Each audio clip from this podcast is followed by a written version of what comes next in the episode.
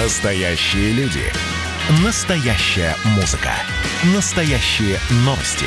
Радио «Комсомольская правда». Радио про настоящее. «Цифра» с Александром Тагировым.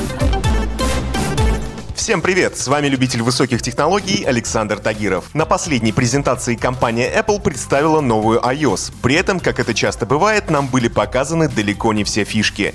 Официально 14-я версия операционки выйдет только с новыми айфонами в конце года. Однако у владельцев яблочных гаджетов есть возможность установить бета-версию уже сейчас. Специально для вас я проделал этот процесс и теперь пришло время рассказать о главных новшествах системы, которые я нащупал в своем гаджете.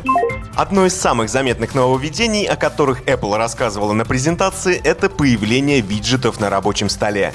Как бы это странно ни звучало, но теперь яблочная операционная система стала еще больше походить на Android. О том, насколько это будет удобно в конечном результате, пока судить сложно. Потому что как-никак, но бета-версия это довольно сырой продукт. И пока что здесь доступен очень ограниченный набор стандартных приложений, половина из которых абсолютно бесполезна. Например, штатные яблочные карты просто показывают мое местоположение, а если установить максимальную версию виджета на рабочий стол, то половину экрана будет занимать серый бесполезный квадрат. Из действительно полезных виджетов можно отметить погоду, календарь, заметки и элементы питания.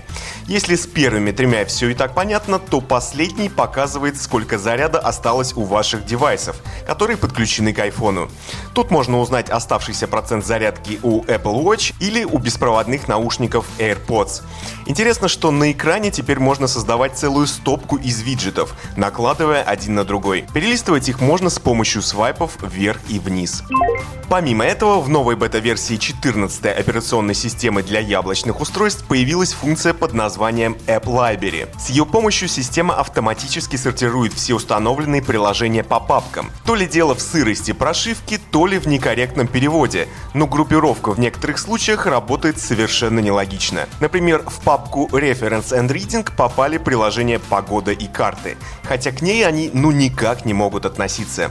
При этом остальные подборки сформировались довольно грамотно. В папке «Социальная» действительно оказались мессенджеры и соцсети, а в образовании все программы для изучения иностранных языков. При этом некоторые папки изначально названы на английском языке, а некоторые уже имеют русские названия. Думаю, к официальному релизу такие мелкие косяки все-таки будут исправлены. Другим долгожданным апдейтом стал режим «Картинка в картинке». Теперь пользователи могут включать видео поверх других приложений, растягивать его и перетаскивать по экрану. Примерно такая фича уже давно была реализована на iPad. Насколько этот инструмент полезен для iPhone, вопрос, конечно, спорный. Все же я сомневаюсь, что на маленьком экране кто-то будет одновременно серфить в интернете и смотреть видео на YouTube. Зато в новой версии системы появилось то, о чем давно мечтали многие владельцы айфонов.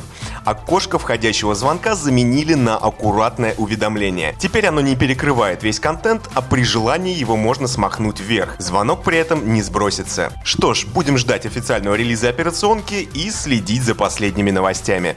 С вами, как всегда, был Александр Тагиров. Ищите мои подкасты на всех популярных платформах, подписывайтесь, ставьте лайки и оставляйте комментарии. Всем хай-тек пока и будьте здоровы! «Цифра» с Александром Тагировым.